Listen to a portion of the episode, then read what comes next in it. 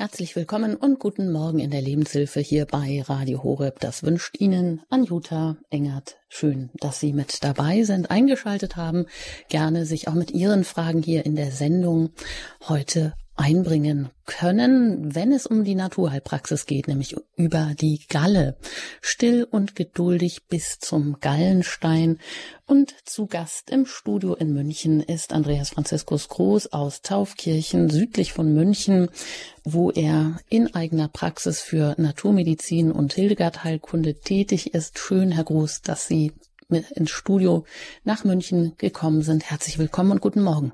Ja, guten Morgen, grüß Gott, Frau Engert und ein herzliches Grüß Gott auch an alle Hörerinnen und Hörer hier bei Radio Horeb. Tja, die Galle. Was hat es denn mit dieser Galle auf sich? Gallenbeschwerden, die sind ja doch weit verbreitet.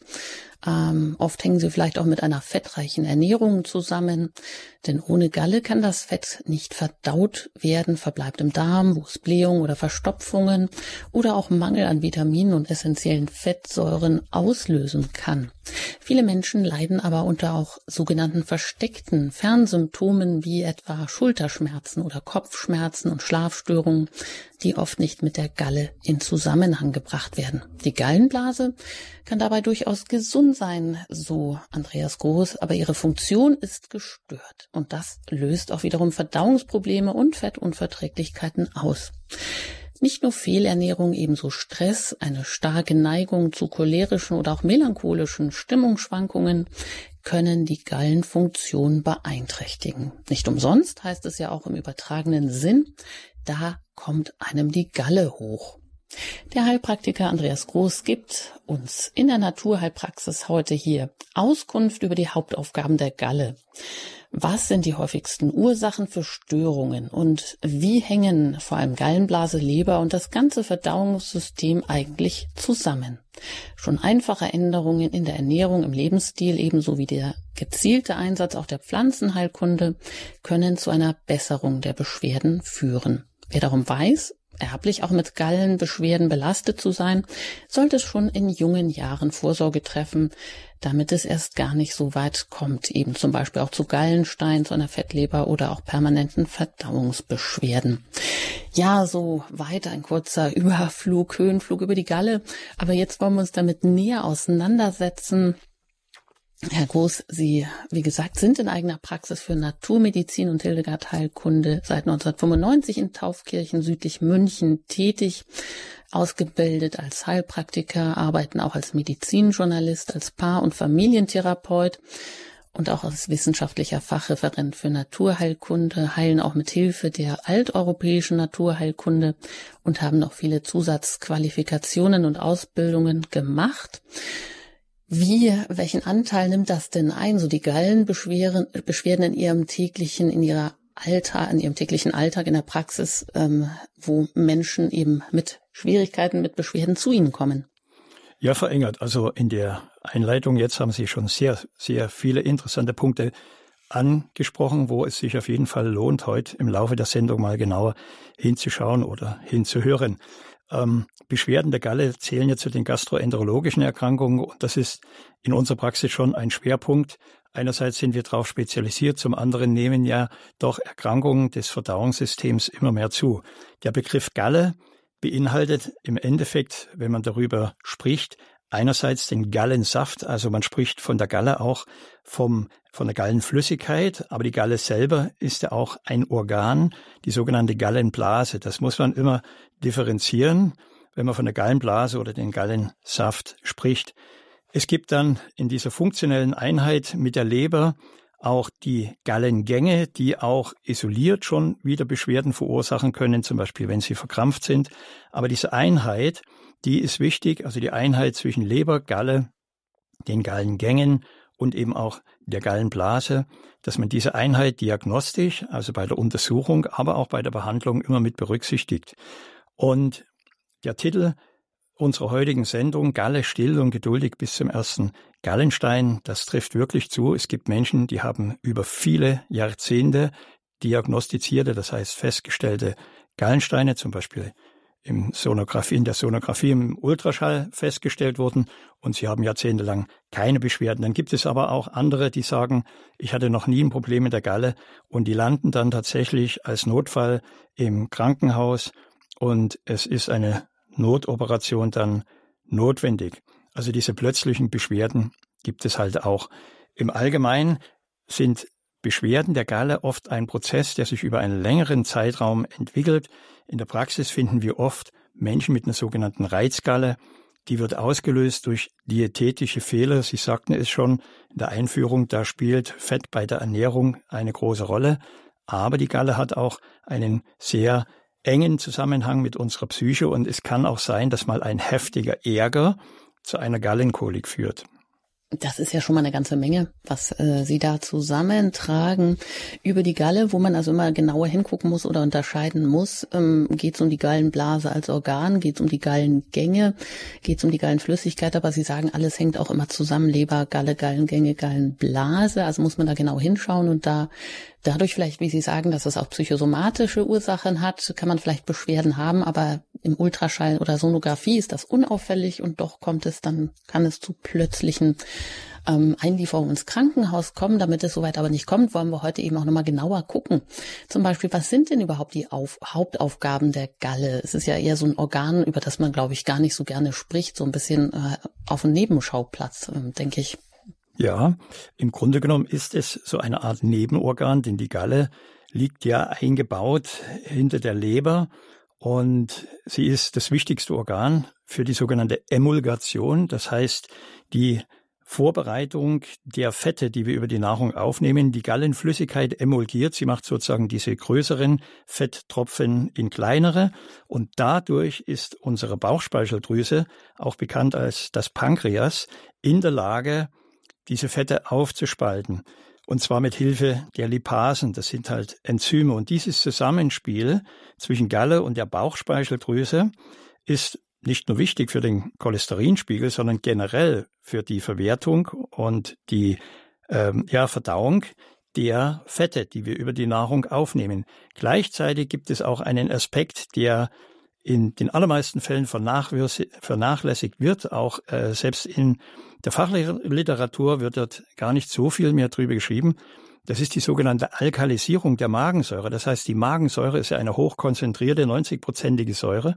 Und diese muss ja letzten Endes auch wieder umgewandelt werden in eine alkalisierte Form. Also man sagt, die Säure muss gepuffert werden. Sie wird dann, es ist dann nicht mehr sauer, sondern basisch, weil vom Verständnis her klar, die Magensäure kann nicht durch den gesamten äh, Verdauungstrakt fließen. Also muss sie ja letztendlich äh, umgebaut werden in eine alkalische Lösung. Und das geschieht mit Hilfe des Gallensaftes und auch mit Hilfe des Bauchspeichels. Das bedeutet, wenn diese beiden Flüssigkeiten fließen, haben wir schon die Voraussetzung für eine gute enzymatische Aufspaltung im Darm. Hm, heißt aber auch, die Galle ist äh, ganz wichtig, weil wenn das mit der Emulgation nicht funktioniert, dann können Fette nicht weiter aufgespaltet werden. Wenn das mit der Alkalisierung nicht so richtig funktioniert, dann ähm, ja, ja, was ist dann? Verbleibt dann Säure. Ähm, mhm. Das geht ja eigentlich gar nicht. Das ja, sind dann das, solche Akutfälle? Genau, das ist, das ist tatsächlich so, zum Beispiel nach einer Gallenblasenoperation, aber auch wenn die Bauchspeicheldrüse nicht richtig arbeitet, das ist weit verbreitet. Man spricht da von der sogenannten Bauchspeicheldrüseninsuffizienz. Und ähm, das ist eine Form, die dann letzten Endes immer zu Verdauungsstörungen führt. Die Symptome sind sehr vielfältig. Ein zu saurer Stuhl bewirkt schlicht und einfach, dass die Verdauungsenzyme, also dass eben sowohl Fette, Kohlenhydrate und Eiweiße nicht optimal aufgespalten werden können. Das führt zu Fäulnis, das führt zum Teil zur Gärung, das führt zur Bildung von Fuselalkohol im Darm. Letztendlich wieder, man sagt in der Naturheilkunde, zu einer intestinalen Autointoxikation, auf Deutsch zu einer vom Darm ausgehenden Selbstvergiftung in Richtung Leber. Und das findet man tatsächlich gar nicht so selten. Und gerade in unserem Praxisbereich Gastroenterologie sieht man sehr häufig auch eine Rückbelastung von Verdauungsgiften in Richtung Leber, also in den Stoffwechsel. Das hört sich ja schon dramatisch an, aber eben auch, glaube ich, ein bisschen versteckt, wenn Sie sagen, dass äh, anfanghaft haben das vielleicht sogar viele so eine Art äh, Fäulnisgärung im Darm aufgrund eines zu sauren Stuhls, der wiederum darauf äh, Rückschlüsse zulässt, dass eben ja bei der Verdauung in den Oberbauchorganen nicht alles so reibungslos läuft. Herr Groß, was sind denn die häufigsten Ursachen für Störungen?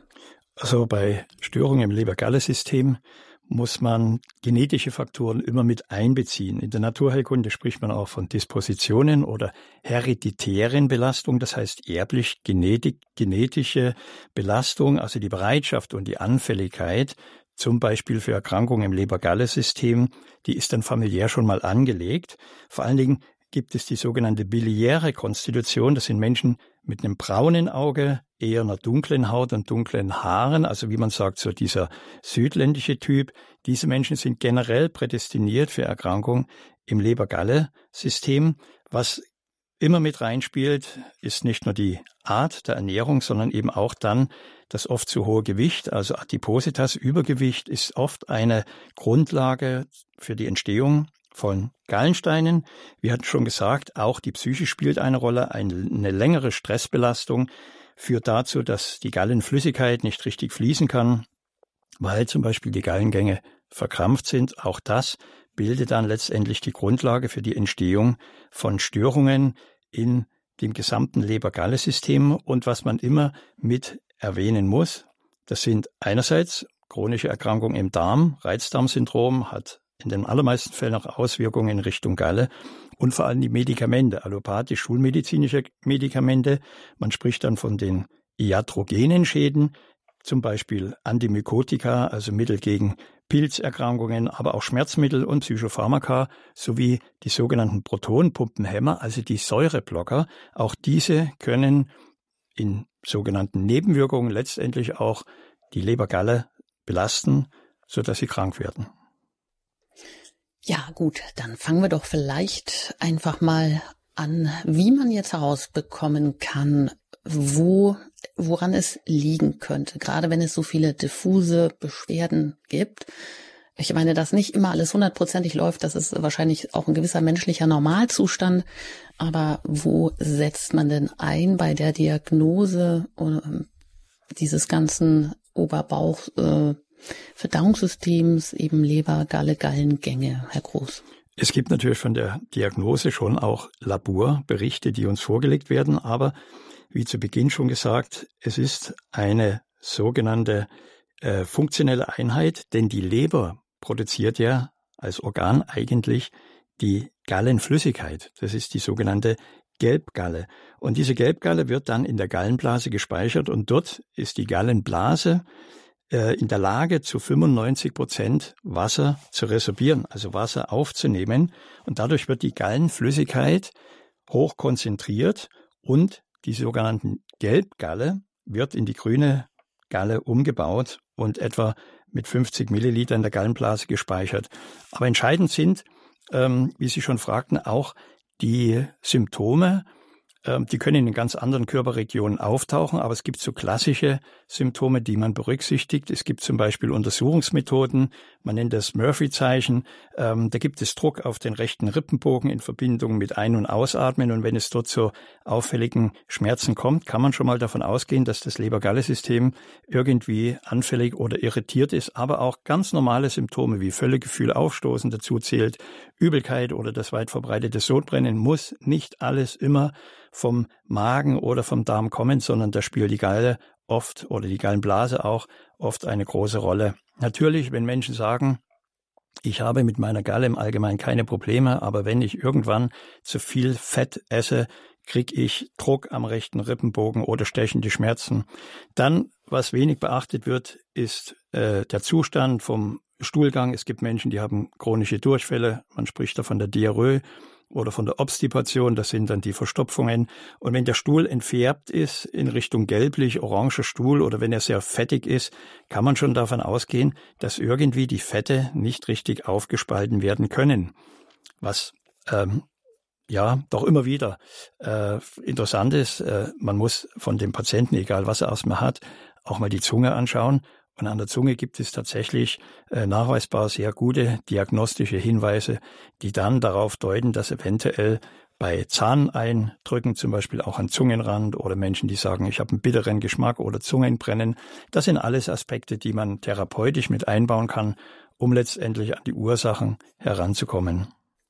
Ja, hier in der Lebenshilfe sprechen wir heute in der Naturheilpraxis über die Galle. Still und geduldig bis zum Gallenstein. So weit wollen wir es nicht kommen lassen.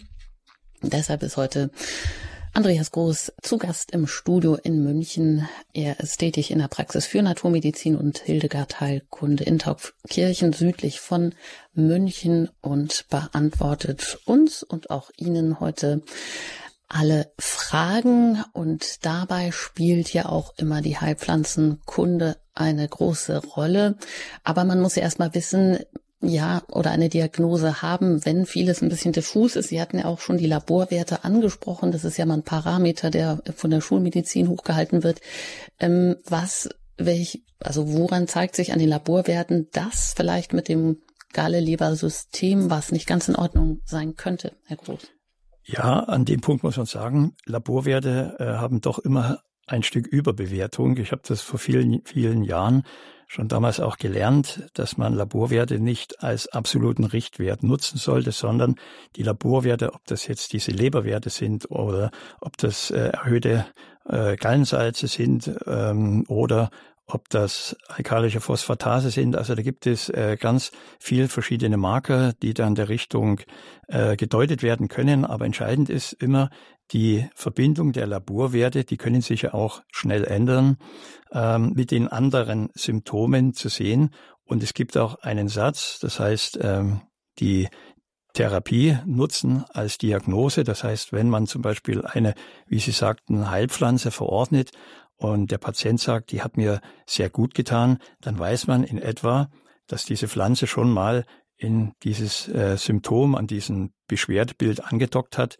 Es gibt Pflanzen, ähm, die können, das ist eine altbewährte Basistherapie, die können da also hervorragend schon mal andocken und sichtbare Veränderungen zeigen, wo man weiß, da ist man schon auf der richtigen Spur. Und da kann man dann auch vielleicht mal den einen oder anderen Wert nochmal neu anfordern, wo man sagt, den sollte man überprüfen, weil der vielleicht im ursprünglichen Laborwert äh, noch nicht vorhanden war. Was wären denn so klassische Pflanzen, die man gut einnehmen kann bei allgemeinen Beschwerden oder wo man selber schon merkt, ja, da hat man oft ein Völlegefühl oder nach dem Essen, ähm, da muss man immer aufstoßen mhm. oder man hat zu Sodbrennen. Was sind denn so ähm, die Klassiker? Geht das Richtung Bitterstoffe dann auch? Ja, das ist richtig verengert. Also das ist ein sehr wichtiges Schlagwort, ist tatsächlich so, die Bitterstoffe sind eines der effektivsten Wirkstoffe im Pflanzenreich. Ähm, wir haben einen der bittersten Stoffe, das ist der vom gelben Enzian, Gentiana lutea. Er enthält einen Stoff, das ist das äh, Amahagentin, der ist in einer Verdünnung von 1 zu 5 Millionen noch als bitter schmeckbar. Und das sind Pflanzenstoffe mit so einer hervorragend und sehr präzis gesteuerten Wirkrichtung. Die sollte man also kennen und dann auch ganz spezifisch in Richtung Beschwerdebild einsetzen. Der Klassiker in der Phytotherapie, spezifisch jetzt bei Behandlung von Leber-Galle-Störung, die muss man noch mal ein bisschen differenzieren. Es gibt Galle-bildende Pflanzen. Ähm, da geht es darum, die Galle-Produktion in der Leber zu steigern. Das nennt man Cholagoga. Und dann gibt es eben auch Gallen, treibende Pflanzen, die dafür verantwortlich sind, den Gallefluss anzuregen. Das sind Choloretica. Und ein Klassiker eigentlich, der in Deutschland wirklich erst in den letzten Jahrzehnten so populär geworden ist, das ist die Artischocke. Und zwar jetzt nicht als Antipasti, sondern tatsächlich als entweder Pflanzentinktur, das heißt als Tropfen oder auch als Frischpflanzensaft. Und diese Artischocke, lateinisch äh, Cynara scolymus, ist äh, eine Pflanze, sie enthält das Cynarin und es ist eben ein solcher Bitterstoff. Er regt den Stoffwechsel im Leber-Galle-System an und verbessert vor allen Dingen dadurch auch die Fettverdauung, ist parallel dann auch wiederum cholesterinsenkend. Und es ist eine der Pflanzen, zum Beispiel auch neben dem klassischen Löwenzahn, die man einsetzen kann bei Störungen des, der Fettverdauung nach Gallenblasenoperationen. Löwenzahn, ich hatte es gerade erwähnt, der gute äh, Taraxacum officinalis war früher in jedem Haushalt da, weil es ist auch ein blutreinigendes Mittel und er ist von der Qualität her wärmend und er regt an.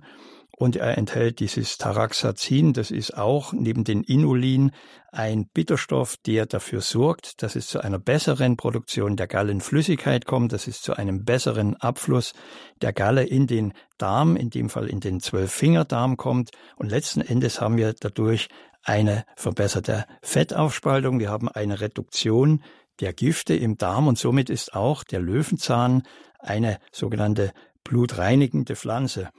Und vielleicht als drittes fällt mir ein, sollte man nicht vergessen, ähm, der wird oft nicht ganz so in Verbindung gebracht mit der Galle und den Störungen. Das ist der schwarze Rettich. Er enthält Glykoside, das sind die sogenannten Senfglykoside. Und diese ähm, Auszüge aus dem schwarzen Rettich steigert die Motilität, das heißt die Bewegungsfähigkeit vom äh, von den, von den Gängen, von den Gallengängen, aber auch von der Galle und den Darm und verbessert dadurch eben auch, äh, wenn die Gallenflüssigkeit rausfließt aus der Leber, die Sauerstoffsättigung, die Durchspülung in der Leber wird verbessert und der schwarze Rettich wirkte auch sehr entkrampfend. Er fördert da nicht nur den Gallefluss, sondern auch er ist ja schleimlösend und daher wurde ja der schwarze Rettich früher auch eingesetzt als Pflanze bei Husten. Und es gibt sehr, sehr viele Pflanzen, die genau diese Kombination zeigen. Pflanzen, die auf den Darm und auf die Verdauung wirken, wirken oft auch sehr gut in Richtung bronchales System, also Lunge. Und mein Großvater, ich kann mich immer erinnern, er hatte einen schwarzen Rettich oben auf den Ofen stehen und der war zum Teil ausgehöhlt. Und dann wurde dort Kandiszucker reingegeben oder Honig und diesen durch ein Loch raustropfenden Sirup konnte man dann einnehmen und das war ein hervorragendes Mittel. Ähm, gleichzeitig bei Krankheiten hat es Schleim gelöst und es war auch gut für die Entgiftung.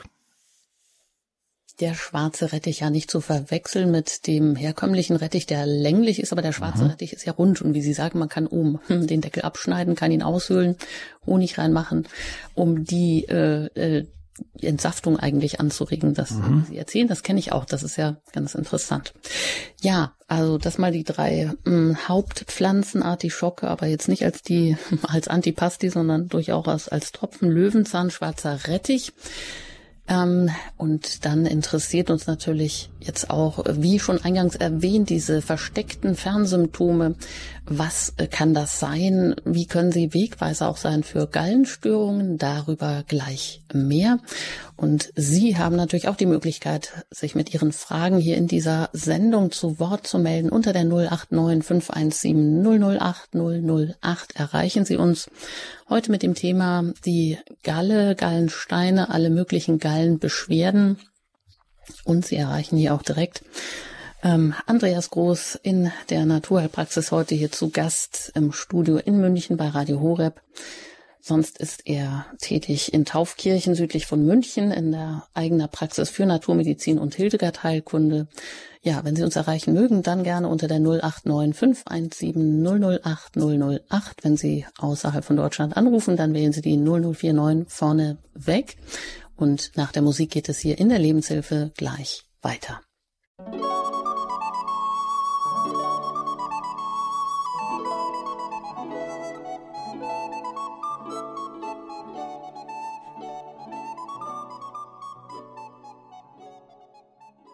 Sie haben eingeschaltet bei Radio Horeb, dass Sie deutschlandweit über DAB Plus hören können. Heute hier in der Lebenshilfe mit dem Thema Die Galle still und geduldig bis zum Gallenstein. Zu Gast im Studio in München ist Andreas Groß. Er ist Heilpraktiker, Dozent Medizin, Journalist, tätig in eigener Praxis für Naturmedizin und Heilkunde in Taufkirchen südlich von München und Sie haben die Möglichkeit, auch sich mit Ihren Fragen hier direkt an Herrn Groß ähm, zu wenden unter der 089 008 Erreichen Sie uns jetzt und die Leitungen, wie ich sehe, sind auch schon alle belegt und ausgenutzt. Als erstes bin ich im Gespräch oder verbunden in Höchstadt mit Frau Martin. Ich grüße Sie. Grüß Gott, mein Name ist Martin. Grüß Gott, Herr Groß, grüß Gott, Frau Engert. Ich habe Ihre Sendung Grüß sehr Gott, interessiert auf der, auf der Autobahn mitverfolgt, bin jetzt kurz am Ziel. Ich hätte eine Frage, äh, zum Zucker haben Sie noch nichts gesagt. Ähm, zu viel Brotkonsum, also Brot ist ja letzten Endes Zucker aufgespaltet und zu viel Zucker wird ja in der Leber auch als Glucagon abgespeichert. Jetzt Galle und Leber gehört ja zusammen. Können Sie da noch dazu was sagen, bitte? Danke Ihnen. Ja, gerne. Also ich hatte ja schon gesagt, dass diese ganzen Systeme ähm, Regelkreisen unterliegen und dass sie immer zusammenhängend arbeiten. Und ich hatte die Bauchspeicheldrüse erwähnt bezüglich der Verdauungsenzyme, der Lipasen mit der Ausrichtung in Richtung Fette. Natürlich hat die Bauchspeicheldrüse auch eine zweite Funktion, die Produktion von Insulin, was dann den Blutzucker reguliert. Und ähm, die Galle selber ist jetzt kein Organ, was einen größeren Einfluss hat auf die Produktion oder auf den, ja, auf den Zuckerspiegel im Blut. Aber letzten Endes, wie Sie schon gesagt haben, wird eben der sogenannte Speicherzucker in der Leber und auch im Muskel eingespeichert und kann dann durch Enzyme wieder mobilisiert werden. Letzten Endes, wenn es Störung, um das zusammenzufassen, ähm, zu beschreiben, Störungen im Leber-Galle-System gibt, ist auch eine Veränderung des Blutzuckerspiegels. Das kann man sehen am sogenannten HbA1c-Wert, den sogenannten Langzeitzucker, ähm, auch durchaus zu erwarten. Es gibt im Körper keine Einbahnstraßen. Das heißt, wenn ein System gestört ist, hat es immer auch eine Rückwirkung in andere Systeme. Und daher ist der Zuckerstoffwechsel oder anders gesagt der Behandlung jetzt vom Diabetes auch immer eine Behandlung vom Leber-Galle-System mit immer therapeutisch einzusetzen. Ja, danke, Frau Martin. Kommen Sie gut an. Gute Fahrt Ihnen noch. Und vielleicht da noch kurz die Zwischenfrage, die Bemerkung von Frau Martin, zu viel Brot wäre nicht gut. Jetzt kommt es sicher auch darauf an, was für Brot mhm. oder überhaupt Vollkornprodukte. Also das äh, beste Getreide für den Menschen ist nach wie vor eben der Dinkel, der Urdinkel.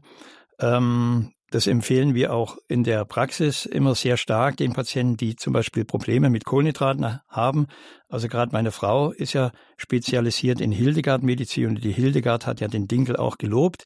Äh, vereinfacht kann man sagen, der Dinkel verbraucht weniger Energie, nimmt weniger Energie vom Körper in Anspruch, ist aber in der Lage, den Körper mehr Energie in Hilfe also wie schon gesagt wurde von der Frau Martin, Kohlenhydrate, also Brot, werden umgebaut in Glucose und diese Glucose wird gespeichert.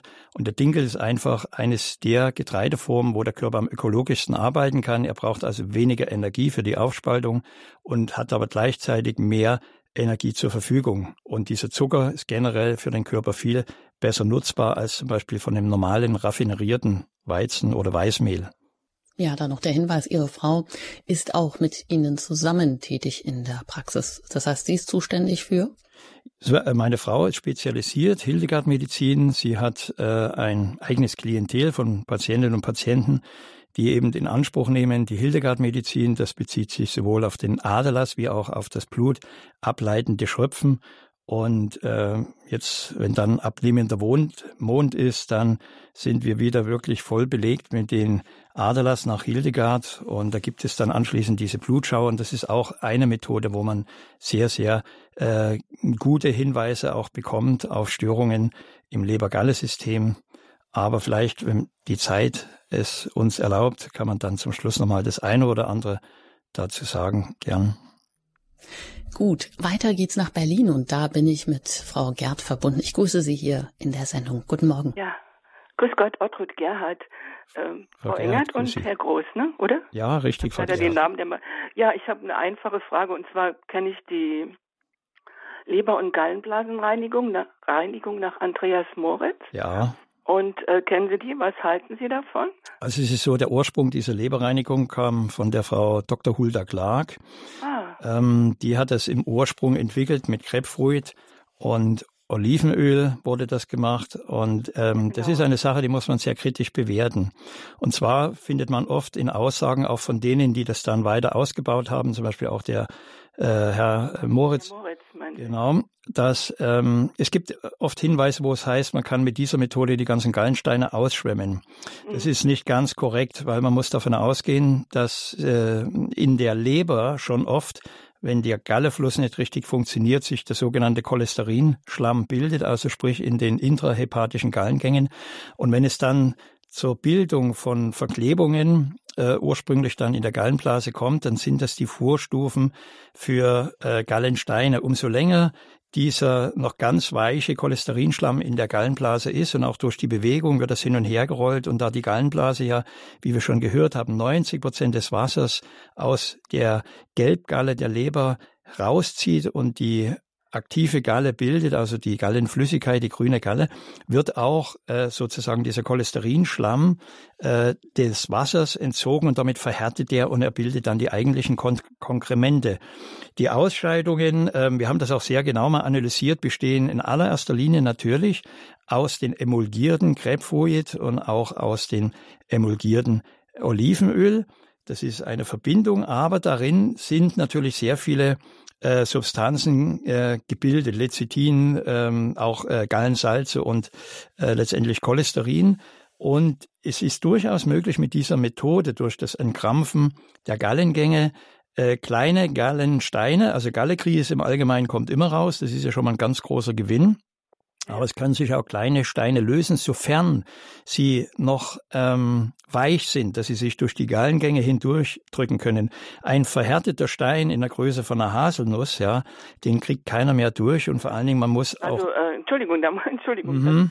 Ja, gestern hat, hat mir meine Freundin erzählt, ihr mhm. verstorbener Mann, der hat äh, einen Gallenstein rausbekommen, der Größe von einem Euro sogar. Also weil durch den Apfelsaft wird es weich, sagt Genau, aber das ist das, was ich sagte. Ein wirklich verhärteter, also äh, ein wirklicher, richtiger, harter, und der ist dann wirklich also steinhart, ja. Einen solchen Stein kann man durch die Gallengänge nicht mehr durchdrücken. Das ah, ist ja. nicht möglich, weil das kann nur sein, dass er noch nicht vollständig verhärtet war. Und äh, wenn die Menschen das dann im Nachhinein bei den Ausscheidungen untersuchen, merken die dann auch, dass sie das zerdrücken können. Ja, also solange wie das noch formbar ist, wie so eine Knetmasse, ja, ist es möglich, dass sich das wirklich durch den Druck hindurchpresst und dann rollt es ja durch den Darm und bildet diese Kugeln.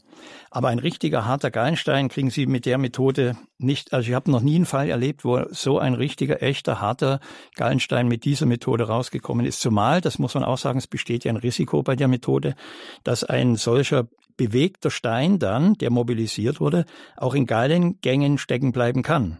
Und dann gibt es natürlich ein Riesenproblem, dann staut die Galle zurück zur Leber und dann gibt es die Cholestase, nennt man das, den Rückstau und damit ähm, gibt es ein, ja, ein heftiges Krankheitsbild. Ja, vielen Dank. Also sehr, das ist wirklich Gerne. sehr lehrreich. Äh, und dann noch kurz zu Kaffee. Wie ähm, hat das eine Wirkung auf die, was Ach, Kaffee, Kaffee ist immer mal gut, wenn man den braucht, ja. Also ich brauche äh, für meinen Arbeitsalltag am äh, nach dem Mittagessen auch ein Espresso oder ein Cappuccino. Ähm, ich vertrage ihn gut. Es richtet sich auch immer nach der individuellen Verträglichkeit und nach der Kaffeesorte. Manche Menschen reagieren schnell mit dem, mit dem Magen auf Kaffee, eben gerade durch Gerbsäuren. Aber ähm, natürlich ist so, wenn Sahne noch dabei ist äh, beim Cappuccino oder äh, viel Milch und so, das reizt dann schon die Galle. Aber das ist immer das Interessante und das Vielfältige auch bei der Betrachtung von Krankheiten. Individuell ist das also immer sehr verschieden. Ich kenne tatsächlich Leute, die trinken vier Tassen Kaffee am Tag, keine Probleme. Und es gibt welche, die sagen, ich habe heute mal wieder eine Tasse Kaffee getrunken zum Frühstück und mir tut jetzt noch der Magen weh. Ja. Ja, vielen Dank, Frau Gerd, und alles Gute Ihnen. Auf Wiederhören. Weiter geht's nach, ähm, ja, wohin eigentlich? Auf jeden Fall zu Frau Imschler. Mit ihr bin ich jetzt hier verbunden. Ich grüße Sie. Ja, ich möchte mal eben eine Frage haben. Ich habe keine Galleblase mehr. Mhm. Du musst jeden Tag Makrogolien, habe Oberbauchbeschwerden. Was kann ich da anders tun? Ja, es ist so, ähm, die Entfernung der Gallenblase das ist natürlich ähm, eine oft eine Situation, wenn Gefahr bestand von Rückstau, von Koliken, von Gallenblasenentzündung und da ist die Operation oft ja nicht zu umgehen. Es gibt aber auch ein Krankheitsbild, was leider vor der Operation wenig besprochen wird. Das ist das sogenannte Postcholezyst-Ektomie-Syndrom. Ein langes Wort heißt nichts anderes wie Beschwerden nach der Entfernung der Galle. Ich habe Patienten, die sagen, ich habe hin und wieder mal Gallenreizungen gehabt, ja. dann gab es eine Gallen-OP und jetzt habe ich bezüglich der Nahrungsaufnahme und meiner Verdauung noch mehr Beschwerden. Das liegt einfach daran, ähm, die Gallenblase ist rausgenommen worden. Ähm, wir haben nach wie vor noch die Produktion der Gallenflüssigkeit in der Leber, also sprich die Gelbgalle.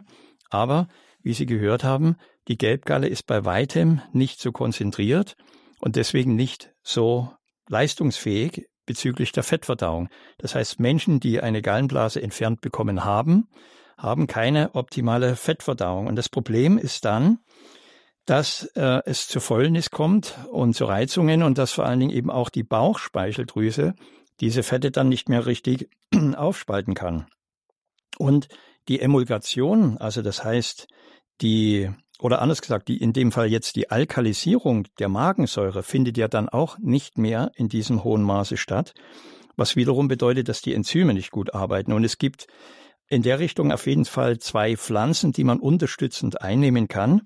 Das ist ähm, die Artischocke, aber auch der Löwenzahn. Und das sind zwei Pflanzen. Ich setze ja gern die Frischpflanzensäfte von Schönenberger ein, weil das sind Pflanzensäfte, die sind einfach in ihrer Art typischen Herstellung sehr wirkungsvoll und sie haben sogar oft an der Flasche unten noch so eine Art Bodensatz. Also das sind wirklich äh, arttypische Geschmäcker auch zu erwarten. Und diese beiden Pflanzen, Artischocke und Löwenzahn, verbessern den Gallefluss und können anschließend nach einer Gallenblasen-OP mit den jeweiligen individuellen Beschwerden auch die ganze Sache lindern. Ja, vielen Dank für die Anfrage. Und das hört sich natürlich dramatisch an. Also, dass die Gallenblase herausgenommen wird, ersatzlos gestrichen. Ähm, genau. Und wer übernimmt jetzt was? Also, ich meine, wie kümmert sich die oder was wird denn dann als Ersatz gegeben? Ja, im Endeffekt, ähm, schulmedizinisch äh, wird da erstmal nichts gemacht. Es gibt natürlich einige Substanzen. Ähm, das sind ähm, Präparate auf der Basis von Ochsengalle. Also man früher ähm, waren viele Heilmittel in Richtung äh, Feldtauri, also das heißt Ochsengalle, ähm, ausgerichtet. Ähm, es gibt sogar äh, Rezepturen aus dem 12. Jahrhundert, wo äh, antibiotisch wirksame äh, Präparate hergestellt wurden. Und äh, es war ja im, im verschiedenen Büchern auch dann äh, gefunden worden. Und diese Ochsengalle gibt es auch als allopathisch-schulmedizinische Medikamente. Und die führt dazu, dass eben der Gallefluss dann äh, einerseits verbessert wird, aber zum anderen, dass die Fettaufspaltung wieder besser funktioniert, so wie es ursprünglich mal war. Und manchen Menschen hilft es und manche ja, vertragen es dann doch nicht so. Dann ist natürlich die Pflanzenheilkunde ganz wichtig und eben nicht nur der Blick auf die entfernte Gallenblase und die Symptome, sondern auch der Blick in Richtung Leber. Also man muss schauen, dass wenigstens die Leber, wenn die Gallenblase ja schon raus ist, die Gallenflüssigkeit optimal produziert. Ja, am besten wäre es natürlich dann noch zu fragen, was tut man, damit es so weit gar nicht erst kommt. Aber erstmal ein Dankeschön an Frau Imschler. Alles Gute Ihnen und hier auch noch einmal die Nummer, unter der Sie uns jetzt hier erreichen in der Naturheilpraxis bei Radio Horeb. Die Galle steht und geduldig bis zum Gallenstein mit Andreas Groß. Er ist tätig in der Praxis für Naturmedizin und Hildegard, Hildegard Heilkunde in Taufkirchen südlich von München und Sie erreichen uns unter der 089 517 008 008. Und das hat Frau Reimer auch getan. Mit ihr bin ich jetzt verbunden in Bremen. Guten Morgen, Frau Reimer. Guten Morgen, Frau Engert. Und moin, moin, Herr Groß. Ja, Frau Reimer, guten Morgen. Ja, ne, ich habe auch eine Frage. Und zwar, ich habe vor Jahren meine eine Gallenblase raus operiert bekommen, mhm. habe aber überhaupt keine Beschwerden und mhm. kann auch Fett gut äh, vertragen. Aber ich habe da eine Frage. Sollte ich da mal prophylaktisch so Artischockentropfen nehmen? Also Sie gehören halt zu den Glücklichen und es ist ja schön zu hören, dass Sie trotz Operation keine Beschwerden haben. Und das ist ja das, was man auch operativ anstrebt. Also der Schulmediziner, also der Chirurg oder Gastroenterologe sagt ja nicht, jetzt nehmen Sie sich das Organ einfach mal raus, bevor es überhaupt Schwierigkeiten gibt, sondern dafür gibt es triftige Gründe, zum Beispiel Entzündung oder... Ja, es war entzündet, die Genau. Gallenblase. Man kann natürlich ähm, eine Gallenblasenentzündung schulmedizinisch ähm, behandeln, man kann das naturheilkundlich behandeln, aber die Operation ist halt dann doch immer das Mittel der Wahl. Ähm, es wird manchmal zu wenig darauf hingewiesen, äh, und das ist immer ein bisschen schade, welche Möglichkeiten gibt es dann zur Nachsorge, ja, dass eben die Menschen ähm, schon mal auch hören, es wäre wichtig, wenn sie schauen, dass sie jetzt eine gesunde, gut funktionierende Leber haben oder wenn die. Ja, da war gar nichts. Hm, ja, das ist ja das, was man dann immer leider als Rückmeldung von den Patienten kriegt. Ich würde mir wünschen, dass da in der Richtung tatsächlich die Medizin ein hm. bisschen mehr auf alternative Methoden und ja. Möglichkeiten zugreift, die also auch bewährt sind, ja, die funktionieren. Ja. Und ähm, wenn man dann anschließend zum Beispiel mit der Pflanzenheilkunde, ähm, das kann auch Pfefferminze sein oder Schafgabe zum Beispiel, es kann tausend Güldenkraut sein, das sind alles Pflanzen, die dort einen positiven Einfluss haben. Aber wie gesagt, wenn Sie keine Beschwerden haben, ist das schon mal sehr, sehr gut für Sie, denn ähm, es gibt viele, die eben nach der Operation tatsächlich Probleme haben. Ja, und meinen Sie nicht, dass ich deshalb eine prophylaktisch mal Artischockentropfen nehmen sollte? Ist durchaus, durchaus möglich, Frau Reimer. Ja, natürlich. Sie könnten auch ähm, mit einem Gastroenterologen sprechen, einfach mal Ultraschall der Leber anschauen lassen, ob da alles in Ordnung ist. Aber generell ist es so, äh, Therapie als Diagnose, wenn Sie zum Beispiel Artischocke oder Löwenzahn nehmen oder Sie machen sich einen Tee äh, mit äh, Pfefferminz. Pfefferminz ist zum Beispiel eine Pflanze, die immer so ein bisschen vernachlässigt wird. Sie hat aber sehr, sehr viele positive Eigenschaften bezüglich des Leber-Galle-Systems. Ah ja, ich trinke viel Pfefferminztee. Mhm. Ja, ist ja schön, sehen Sie. Da haben Sie intuitiv schon prophylaktisch gearbeitet, denn die, die Pfefferminze, das ist dieses äh, Menta piperita und genau diese Pflanze entkrampft zum Beispiel die Gallengänge.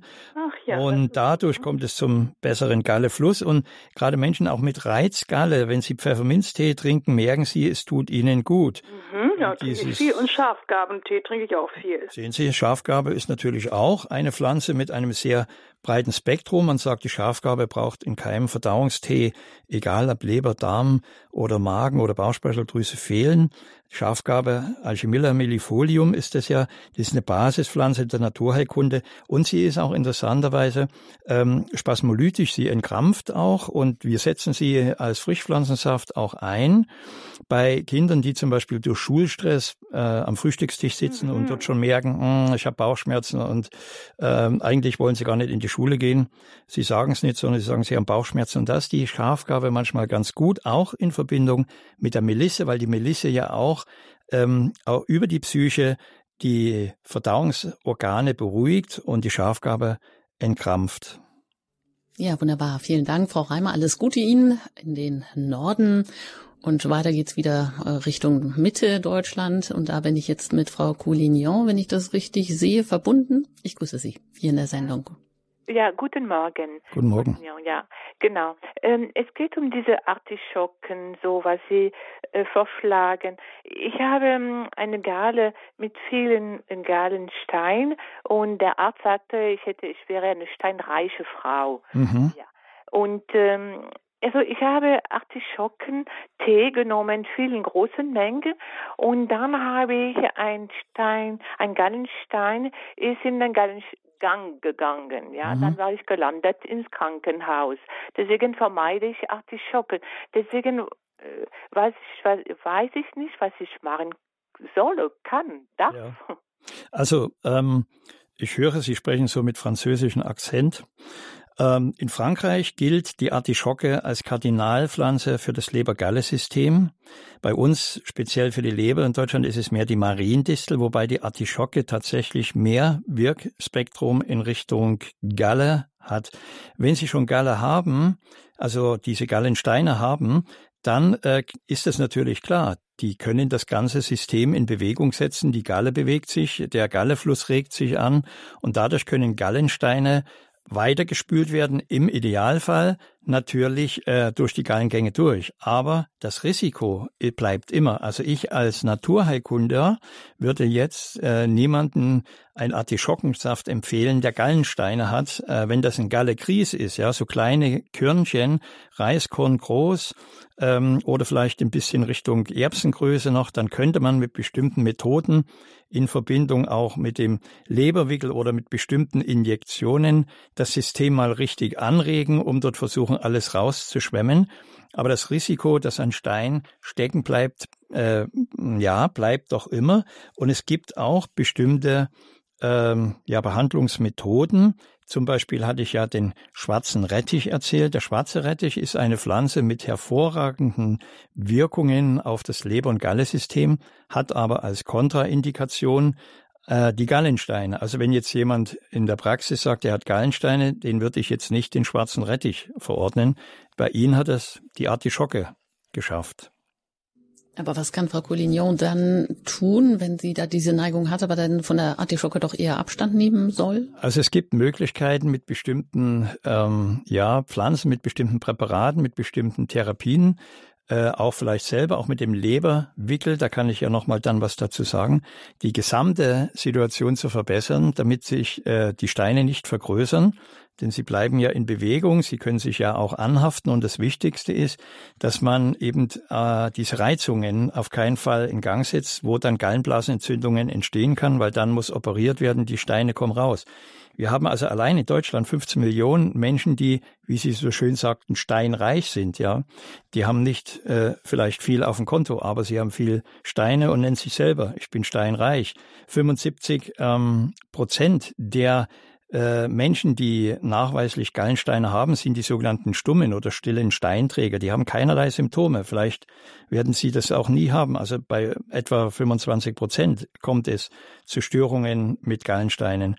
Und da es sich ja um ein Kristallisationsprodukt handelt, ist die Entstehungszeit oft sehr langsam und die Therapie beim Auflösen der Steine auch. Also in manchen Fällen gelingt es tatsächlich, auch die Schulmedizin hat Präparate, die sie einsetzen zur Auflösung von Gallensteinen, aber weil es halt nicht in jedem Fall funktioniert und über einen längeren Zeitraum gegeben wird, deswegen wird das nicht so häufig eingesetzt. In der Naturheilkunde gibt es dann noch andere Methoden, wo man sagt, man geht gezielt auf die Leber, man macht bestimmte Behandlung mit, Behandlungsmethoden, man kann auch über die Wirbelsäule arbeiten, dass also wirklich auch äh, die nervlichen Verbindungen zu den Organen stimmen. Und da haben wir in der Naturheilkunde noch ein paar Methoden mehr, die wir einsetzen können, in der Hoffnung, dass die Steine sich dann auflösen.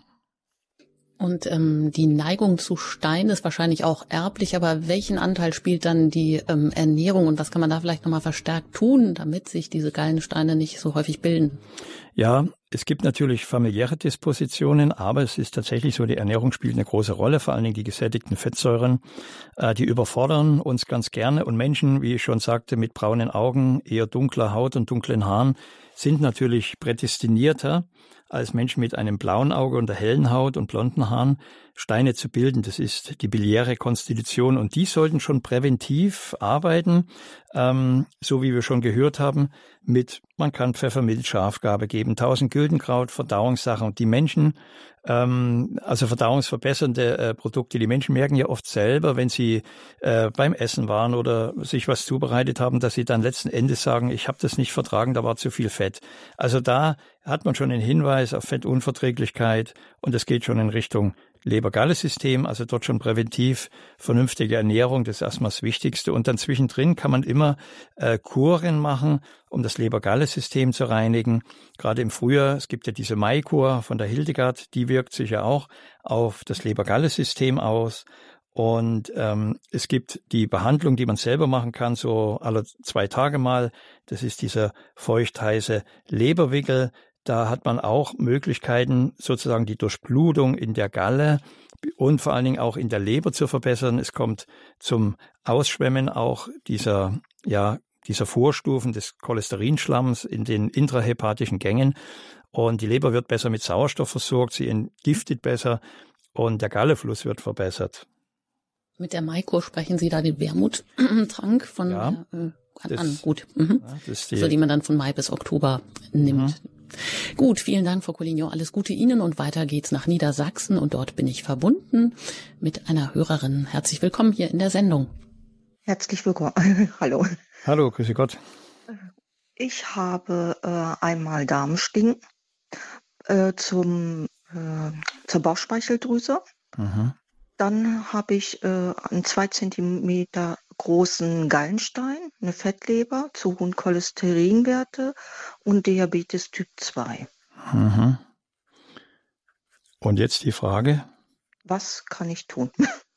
Tja, erstmal muss man schauen, wie das alles entstanden ist. Also hier sieht man ja wieder auch durchaus Zusammenhänge zwischen der Fettleber und Typ 2 Diabetes. Mhm. Also ähm, diese Darmschlingen, und auch in Beeinflussung der Bauchspeicheldrüse. Das ist etwas, wo man schauen muss, Schadensbegrenzung steht da an vorderster Stelle. Natürlich ist man in der Lage, auch ähm, diesen Typ-2-Diabetes positiv zu beeinflussen. Äh, das Wichtigste ist, vernünftige Ernährung und vor allen Dingen die Bewegung steigern. Eine Fettleber, das ist nicht so einfach. Eine Fettleber ist ja letzten Endes auch schon ein Umbau wo dann vermehrt Fettmoleküle eingebaut werden in die Leberzelle und dadurch ist die Entgiftungsleistung auch nicht so optimal. Die Produktion der Gelbgalle, der Lebergalle ist auch nicht immer so gut dann. Und da sieht man diese engen Verbindung zwischen Leber, dann Bauchspeicheldrüse, Zuckerstoffwechsel und diese Problematiken im Darm. Ähm, das erfordert bei Ihnen sicher ein sehr genaueres therapeutisches Konzept, was man da ausarbeitet, wo man sagt, man kann nicht mit alles, alles mit einem ähm, Schlag sozusagen äh, therapieren, sondern man sollte systematisch davor gehen. Konstitution, Erbanlage spielt eine Rolle, Ernährung, Bewegung, äh, Fettverbrennung, dann aber auch natürlich wichtig über Laborwerte schauen, ähm, welche Medikamente eingenommen werden dadurch und welche Mikronährstoffe verdrängt werden. Also gerade sehr viele Menschen, die Typ 2 Diabetes haben, nehmen ja oft Präparate wie Metformin. Metformin unterdrückt dann auch wieder Chrom. Chrom ist wiederum wichtig ähm, für den Zuckerstoffwechsel. Auch dort übers Labor schauen, wo kann man mit der Gabe von Mikronährstoffen in Verbindung auch mit äh, Pflanzenwirkstoffen eine Verbesserung des gesamten Kohlenhydratstoffwechsels und Zuckerstoffwechsels erreichen, einschließlich Fettstoffwechsel. Ja, und vielleicht da noch die Zwischenfrage, wie kann man vielleicht ähm, gut auch zu einer Reduktion des Körpergewichts kommen, wenn das vielleicht, wenn einem das äh, besonders schwer fällt, Aha. dass das nicht nur mit Verzicht oder mit Verlust verbunden ist, sondern auch mit Gewinn. Ja, das ist wichtig. Ich sage das ja auch immer zu den ähm, Herren oder Damen in der Praxis, äh, wo man feststellt, dass der Anteil vom Fettgewebe zu hoch. Äh, viele sind ja auch motiviert. Manchmal ist es gar nicht so einfach. Der Darm spielt natürlich eine ganz große Rolle. Ähm, der Darm produziert verschiedene Bodenstoffe. Das ist nicht nur Serotonin oder Östrogene. Er produziert auch mit zwei Bakterienstämmen das ist Lactobacillus äh, plantarum und Bifidobacterium. Äh, das, sind, das sind Bakterienstämme, die produzieren ähm, die sogenannte GABA-Aminobuttersäure. Und das ist ein Neurotransmitter, also ein Botenstoff, der im Gehirn andockt und dort auch das Motivationszentrum, das emotionale Zentrum ansteuert. Und von daher ist es wichtig, auch mal vielleicht äh, genau zu schauen, wie das bakterielle Genom in der gesamten Diversität aufgebaut ist, um zu erkennen, ob es ähm, Verkeimungen im Darm gibt, Besiedlungen, die sich negativ auf die Fettverbrennung auswirken. Es gibt äh, ein, verschiedene Keime, Firmicutes ähm, ratio. Äh, das ist ein Bakterium, was zum Beispiel aus Kohlenhydraten immer noch Zucker gewinnen kann. Und dieses Bacteroides Firmicutes ratio äh, ist das sogenannte Dickmacherbakterium. Also da kann man sogar über den Darm ganz gezielt ansetzen, um letztendlich ähm, die Motivation und die Fettverbrennung äh, zu verbessern. Weil wenn sich dort in der Richtung äh, ja nichts bewegen kann, ist es sehr, sehr schwierig, Gewicht zu verlieren. Mhm. Alles Gute Ihnen auf jeden Fall nach Niedersachsen. Und drei Hörer warten noch in der Leitung. Das heißt, wir müssen uns jetzt ein bisschen beeilen. Als nächstes geht's nach Köln und da bin ich mit Herrn Gavlik verbunden. Ich grüße Sie. Guten Morgen. Gavlik ist mein Name. Ja, guten Morgen. Ich wollte nur fragen, ob man den Stein, die Steinhärte bestimmen kann. Ich habe zwei Zentimeter großen in der Galle. Jetzt habe ich vor kurzem feststellen lassen. Ich habe auch zweimal schon Koliken gehabt. Mhm. Und äh, ich habe gehört, dass man das ausleiten kann. Ist die Frage, kann man das von außen bestimmen, ob der hart oder, oder noch weich ist? Äh, das ist von außen nicht möglich. Man kann über Ultraschall eventuell differenzieren, ob es ein Cholesterinstein ist oder aber eine andere äh, mineralische Zusammensetzung hat. Ähm, entscheidend ist auch, wie lange dieser Stein wahrscheinlich schon vorhanden ist, umso äh, ja, länger er ist, umso höher ist natürlich die Wahrscheinlichkeit der Verhärtung.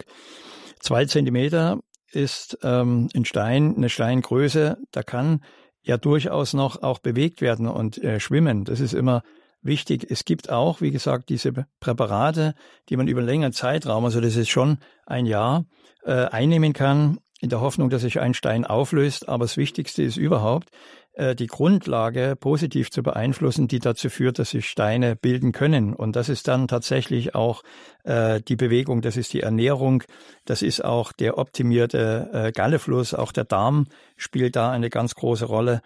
Und ähm, es ist alles ein, ein System, was miteinander arbeitet. Leber, Galle, Bauchspeicheldrüse äh, und eben auch der Magen zusammen bilden eine große funktionelle Einheit. Und wenn ein System ausfällt, zum Beispiel nach Operation der Gallenblase, dann müssen die anderen letztendlich diesen Teil kompensieren, was funktionieren kann, aber eben leider nicht immer in jedem Fall. Ja, danke, Herr Garwlick. Ich hoffe, das hat Ihnen ein bisschen weitergeholfen. Und weiter geht's in den Schwarzwald. Und da bin ich mit Frau Flassig verbunden. Ich grüße Sie hier in der Sendung. Guten Morgen. Guten Tag, Herr Doktor. Ich hätte eine Frage. Ja. Ich esse jeden Tag Löwenzahn.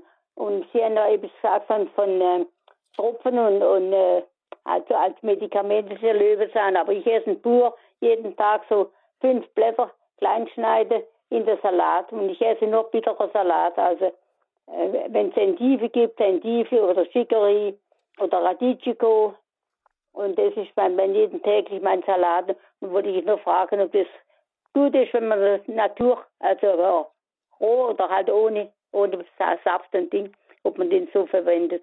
Ja, natürlich ist schon mal gut, wenn Sie äh, Salat essen und auch Wert legen auf den Bitterstoffanteil der Pflanzen und generell der Löwenzahn als Salat hat ja auch ähm, eine Wirkung. Es geht da nicht nur um Geschmack, sondern er hat tatsächlich, wie man früher sagte, deine Nahrung sollte deine Medizin sein und deine Medizin sollte deine Nahrung sein. Er hat tatsächlich auch eine Galle- und Leberpflegende Wirkung und ähm, das können Sie natürlich gern so beibehalten. Generell sind die Präparate, die Löwenzahnpräparate, ob das jetzt äh, Kapseln sind oder Presslinge oder Frischpflanzensäfte, ähm, standardisiert. Also man versucht dort einen gewissen Anteil an Pflanzenwirkstoffen, gerade auch Bitterstoffe, zu erzielen. Und dadurch kann man das besser dosieren. Sie wissen natürlich jetzt nicht, wenn Sie fünf Blätter essen, wie viel Sie von den guten Wirkstoffen dann aufnehmen. Aber wenn Sie jetzt 10 oder 15 Milliliter ähm, äh, Löwenzahnsaft vom Schönenberger da nehmen, dann wissen Sie genau, wenn ich das dreimal am Tag mache, habe ich diese nötige Menge. Also da sind die standardisierten Präparate oft besser äh, zu dosieren und vor allen Dingen, ähm, ja, man kann sie effektiver dann therapeutisch einsetzen. Aber wie gesagt, Ihren Salat auf, lassen sich den nicht nehmen. Ähm, das sollten viel, viel mehr Menschen tun. Dankeschön, Frau Flassig. Alles Gute in den Schwarzwald und dann noch äh, geht's noch wieder in den, ähm, ja, was haben wir denn Westen Deutschlands nach Stuttgart. Da bin ich mit Herrn Kowalski verbunden. Ich grüße Sie hier jetzt in der Sendung. Guten Morgen. Ja, hallo, guten Tag, Kowalski. Ich grüße euch. Und zwar habe ich eine Frage. Gallenstein äh, kommt er vom Übergewicht, wenn man Übergewicht, ich habe circa 14 Kilo Übergewicht. Ja, Herr, ja, Herr Kowalski, also. Ja, ja, das ist schon ein Faktor.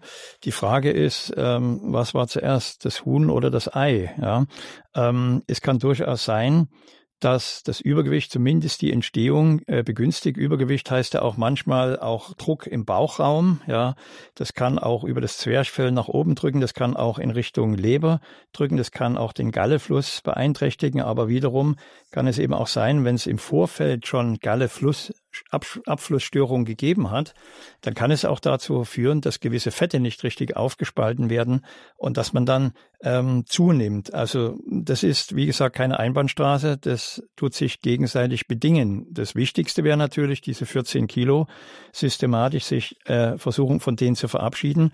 Und wie die Frau Engert heute schon sagte, also nicht nur an den Mangel denken, sondern an den Gewinn, den man davon hat. Also dass man sagt, ich bin äh, leistungsfähiger. Ja, ich habe vielleicht auf meinem Kniegelenk äh, sieben Kilo weniger links und rechts. Ähm, man muss sich immer in diese Richtung orientieren, äh, positiv. Ja, also nicht denken, wenn ich jetzt weniger esse, dann habe ich noch einen zusätzlicheren Mangel und muss mehr entbehren und das Leben ist ja schon schlimm genug. Jetzt soll ich dann schon beim Essen anders sparen, sondern dass man sich darauf ausnimmt äh, oder ausrichtet, ähm, was will ich erreichen? Eine stabilere Gesundheit, eine bessere Leistungsfähigkeit, vielleicht äh, mehr Bewegungsfreude und auch eine bessere Verdauung. Ja. Gestern Bratkartoffel gegessen und so ein Rippchen äh, angebraten mhm. und einen Salat dazu gegessen. Und halbe Stunde später, circa halbe Stunde später, hatte ich plötzlich so ein Ziehen von der Magengegend. Mhm. Also ich kann das nur so beschreiben, Richtung Speiseröhre bis zum Unterkinn. Plötzlich so ein komisches Gefühl, auch im Brustraum. Naja, das kann sein, dass Sie. Und so ja. Unwohlsein, weil ich wusste jetzt nicht, was passiert gerade mit mir. Und das hatte ich schon zwei, dreimal, diesen Fall. Mhm. Und da war ich bei meinem Hausarzt, da habe ich gesagt, ob das mit dem Herzen zu tun hat. Der sagte, nee, äh, laut EKG vor drei Wochen hat das mit dem Herzen nichts zu tun. Das wird wahrscheinlich äh, Ihre Dings sein, äh, der Gallenstein, den Sie haben, mhm. dass der wahrscheinlich irgendwas produziert, Und das sind die Nerven, die bis zum Unterkinn gehen. Und deswegen dieses Unwohlsein, dieses Art Panik, weil das praktisch im Brustraum, ja, ja. vom Magen im Brustraum sich abspielt. Also ich weiß, was Sie meinen. Es gibt einen Begriff, das ist das ähm, der sogenannte gastrokardiale Symptomkomplex oder auch Röhmheld-Syndrom genannt. Und wenn Sie jetzt zum Beispiel am Abend, Sie haben ja gesagt, Sie haben Ihr Rippchen, na gut, der Salat war dabei, das ist schon mal was, aber so ein Rippchen und Bratkartoffeln, da haben Sie in allererster Linie Fette und Kohlenhydrate und die erfordern eine richtige Arbeit von der Galle und von der Bauchspeicheldrüse. Und wenn die Systeme, äh, wenn man den Magen dann auch noch dazu nimmt, überfordert sind, deswegen soll man am Abend essen wie der Bettler und in der Früh wieder Kaiser und am Abend zu spät, nach 18 Uhr vielleicht sogar noch, dann sind die Systeme im Allgemeinen nicht mehr in der Lage, diese Nahrung vollständig aufzuspalten. Sie haben dann schon eine erhöhte Fäulnis- und Gasbildung in den oberen Verdauungsabschnitten und das drückt natürlich äh, nach oben und das Zwerchfell und oberhalb vom Zwerchfell ist das Herz äh, positioniert, die Herzspitze, und dann kriegen sie den Druck nach oben und damit wird das Herz mechanisch tatsächlich ein wenig irritiert. Und das löst bei manchen Menschen sogar ein Gefühl aus von Angina pectoris, also von einer Vorstufe von Herzinfarkten.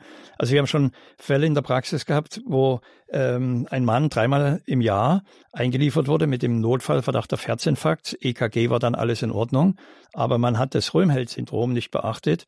Und nachdem wir gesagt haben, du hast kein Problem mit dem Herz, sondern wir haben ihn seine Verdauungssysteme, in dem Fall war es eben Magengalle, Bauchspeicheldrüse behandelt, hat er nie wieder dieses Problem gehabt, ja, weil er wusste, okay, das hat mit dem Herz nichts zu tun, sondern das war eine zu starke Luftbildung unterhalb des Zwerchfells.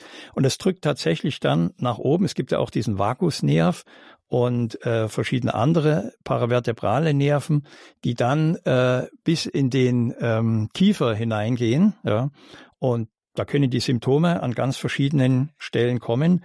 Und das ist ja das Interessante in der Naturheilkunde, dass wenn Symptome da sind, dass man Symptome nutzt als Wegweiser auf der Suche zu den Krankheitsursachen und nicht die Symptome jetzt einfach unterdrückt.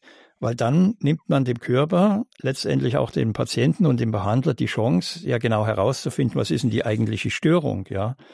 Also wenn jetzt jemand ähm, immer Sodbrennen hat und man verschreibt ihn jedes Mal Pantoprazol, ja, dann hat er kein Sodbrennen mehr.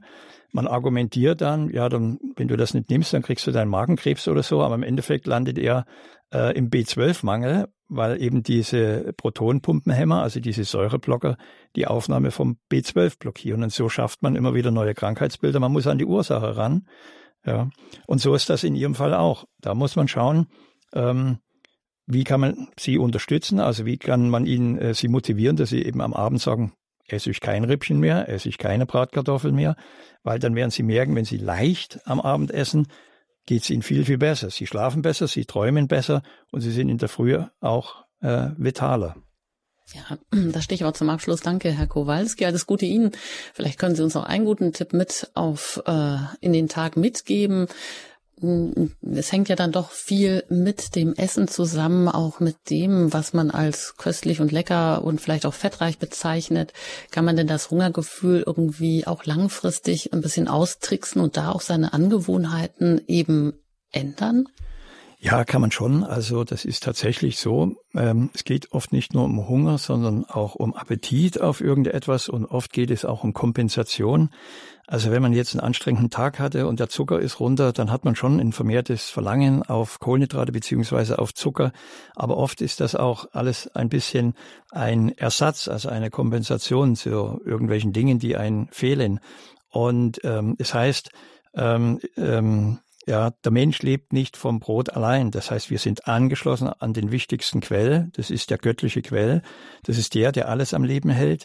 Aber hier im irdischen Dasein gibt es eben noch eine andere Quelle, von der wir unsere Energie zumindest für den Leib herholen können. Das ist die Nahrung. Und genau da, wenn man drüber nachdenkt, ähm, kann man sagen, ja, also wenn ich entscheiden kann, was ich esse, weil ich den freien Willen habe, dann sollte man sich wirklich versuchen, immer wieder neu zu motivieren, dass ich sage, ich äh, bete nicht nur um die Gnade Gottes und um die Barmherzigkeit, sondern ich bin auch durch meinen freien Willen dahingehend motiviert, dass ich sage, ich muss auch gut mit meinem Leib umgehen. Ja, die Seele wohnt im Leib, im Tempel, und wir wissen alle, wir wollen alle in einem guten Haus wohnen. Und da, das hat was mit Selbstwert zu tun. Das hat viel zu tun mit Selbstliebe. Liebt einander wie euch selbst. Das ist eine ganz, ganz wichtige Botschaft vom Herrn. Und ähm, ich kann das aus der Praxis nur bestätigen. Sehr, sehr viele Menschen werden leider krank, weil sie sich zu wenig selber lieben. Das ist ein sehr schönes Wort zum Abschluss und der Selbstwert und die Selbstliebe, sich auch äh, gut in einem guten Sinne um sich selber zu sorgen, das täte natürlich dann auch der Galle wiederum sehr gut. Ein herzliches Dankeschön an Sie, Andreas Groß, dass Sie heute zu Gast waren im Studio in München zum Thema die Galle still und geduldig bis zum Gallenstein. Ansonsten alle weiteren Fragen oder wer da Interesse hat, sind Sie ja tätig in, der, in eigener Praxis für Naturmedizin und Hildegard gemeinsam auch mit Ihrer Frau Silvia Groß in Taufkirchen. Ein herzliches Dankeschön an Sie und alles Gute und auf ein Wiederhören. Vielen Dank, Frau Engert. Ich bedanke mich auch für die Einladung und natürlich bedanke ich mich auch für die interessanten Hörerfragen. Kurz zwei Sätze zum Abschluss noch. Die Gallenblase, wir haben es gehört, erträgt sehr, sehr viel und ist lange geduldig, aber die kann natürlich auch äh, dementsprechend plötzlich Probleme bereiten. Und wir sollten selber immer dann denken, wie viel wir tun können, um gesund zu bleiben oder auch krank zu werden. Und äh, selbst bei familiären Belastungen ist es so, die Prävention ist schon wichtig. Ähm, man muss halt schauen, was man selber dafür tun kann, damit man gesund bleibt. Und das Wichtigste ist, vergessen Sie nicht, die Gesundheit ist ein ganz, ganz großes Gut. Wir sind alle ein Teil letzten Endes des göttlichen Planes und dafür sollten wir schauen, dass wir auch wirklich gesund bleiben. Ich wünsche alles Gute, Gesundheit und vor allem Gottes Segen. Danke und auf Wiederhören. Ja, alles weitere dazu. Lassen Sie sich weiter mit Radio Horeb Ihrer christlichen Stimme durch den Tag begleiten und alles, was Sie vielleicht jetzt nicht mitbekommen haben, das können Sie auf der Homepage unter horeb.org noch nachhören in der Mediathek oder sich über den Hörerservice weitere Informationen besorgen. Ich danke für Ihr Interesse, für Ihr Gebet, auch für Radio Horeb und für Ihre Spenden, die diese Sendung erst möglich machen. Und vor allem wünsche ich Ihnen einen gesegneten Tag. Ihre Anjuta Engert.